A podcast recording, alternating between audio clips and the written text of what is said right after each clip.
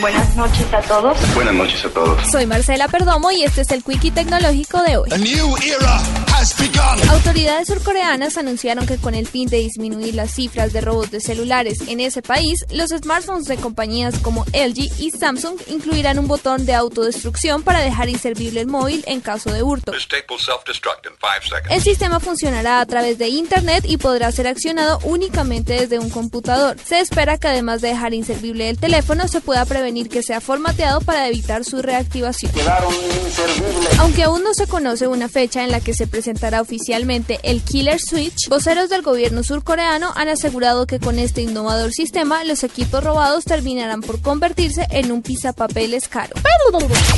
Nintendo anunció el lanzamiento de una nueva consola portátil llamada Nintendo 2DS que permitirá jugar los mismos videojuegos de la 3DS pero sin la opción de hacerlo en tercera dimensión. Una de las cosas que más llama la atención de la nueva consola es que su diseño se parece al de una tableta.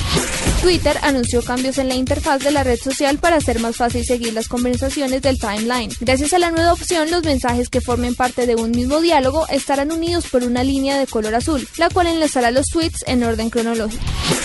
Robio anunció que la próxima entrega del popular Angry Birds será un juego de carreras que tendrá un gameplay muy parecido al de Mario Kart. Aunque aún no hay fecha de lanzamiento, expertos aseguran que Angry Birds Go le hará un giro radical a la forma de juego a la que la compañía nos tiene acostumbrados.